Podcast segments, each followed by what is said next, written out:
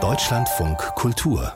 Länderreport der Start von Kai Wegner, der war jetzt nicht unbedingt glücklich. Drei Wahldurchgänge hat das vergangenen April gebraucht, bis er regierender Bürgermeister von Berlin geworden ist.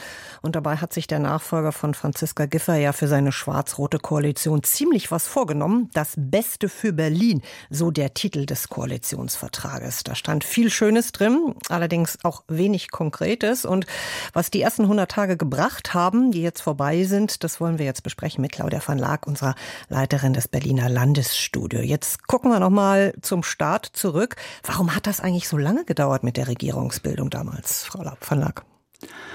Naja, mit der Regierungsbildung hat es nicht lange gedauert, aber es war natürlich dieser Dämpfer am Anfang, erst im dritten Wahlgang gewählt zu werden. Ähm, es gab sowohl Gegenstimmen der SPD als auch Gegenstimmen der eigenen Leute. Und das hatte auch einen Grund, denn Kai Wegner hat tatsächlich einige Parteifreunde nicht mit Posten versorgt. Ähm, der hat sich stattdessen draußen umgeschaut. Da war ihm ein diverser Senat ganz wichtig, ist ja auch eine interessante Position. Wir haben ja mehr Frauen, also mehr Senatoren Senatorinnen als Senatoren. Und äh, Wegner hatte auch einige von der Bundesebene abgeworben. Er hat also keine Versorgung der eigenen Leute betrieben und ähm, das gefiel den einigen CDU-Leuten nicht und dann haben sie eben gegen ihn gestimmt, denke und ich. Wie hat das dann doch geklappt? Wie kam dann die Mehrheit zustande?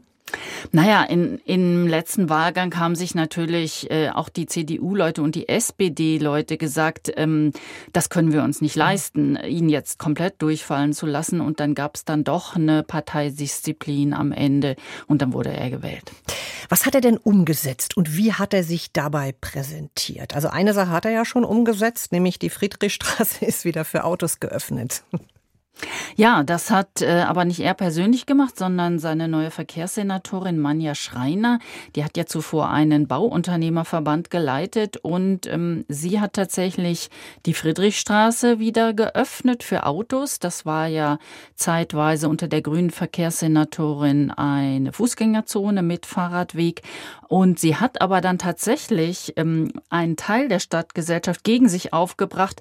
Sie hat nämlich ähm, alle Radwegsplanungen Planungen zunächst gestoppt und dann haben sich doch viele gewundert und haben sich erinnert und haben gedacht, na ja, Kai Wegner hat uns doch Folgendes versprochen zur Verkehrspolitik. Nicht mehr das Gegeneinander, sondern im Miteinander. Alle Menschen, die von A nach B kommen wollen, egal wie, ob nun auf zwei Rädern, auf vier Rädern, wir wollen alle in den Blick nehmen, damit Mobilität funktioniert, damit Menschen zusammenkommen, damit Menschen sich bewegen können.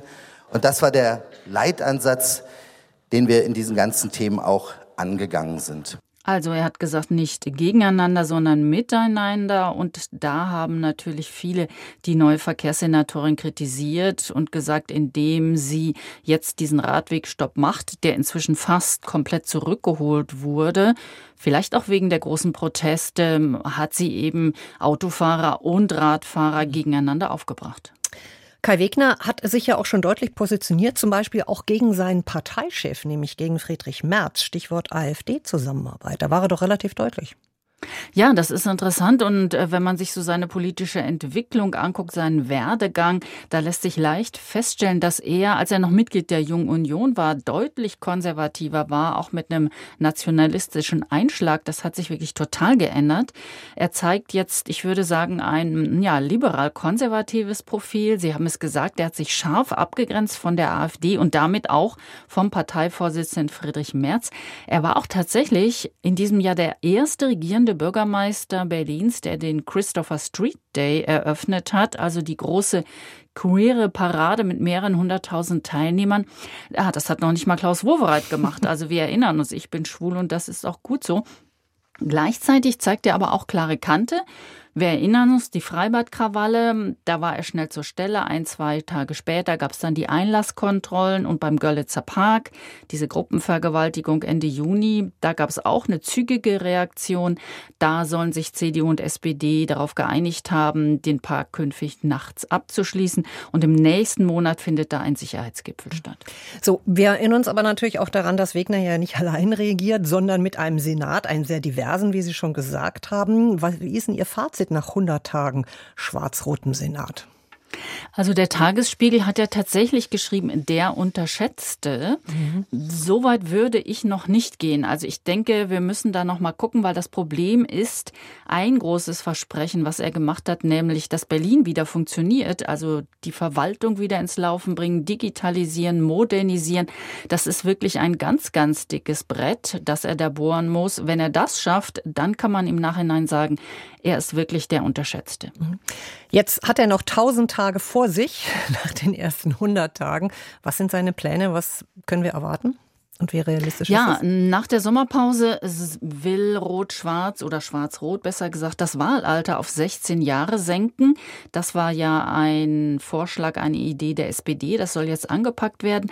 Dann gibt es den 5 Milliarden Sonderfonds für den Klimaschutz, der wird aufgelegt. Ähm, da wird ein bisschen die Schuldenbremse umgangen, muss man sagen. Aber man kann andererseits sagen, 5 Milliarden für den Klimaschutz, das ist eine Menge Geld. Und dann wird es natürlich in den nächsten Monaten die Debatten geben über den Haushalt.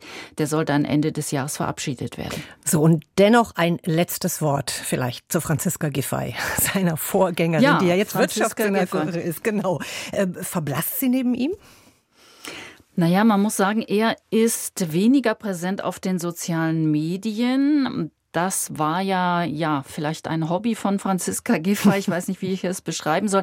Man sah sie ja ständig und überall. Bei Facebook, äh, bei Instagram. Sie hat den Sonntagskuchen gepostet.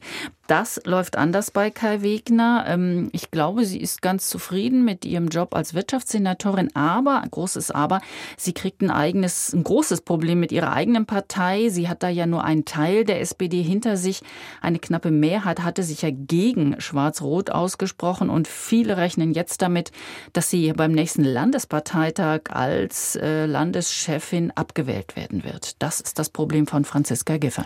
Das haben wir natürlich auch alles im Blick. Vielen Dank, Claudia von Laak, für diese Einschätzung. 100 Tage Kai Wegner als regierender Bürgermeister und schwarz-roter Senat in Berlin.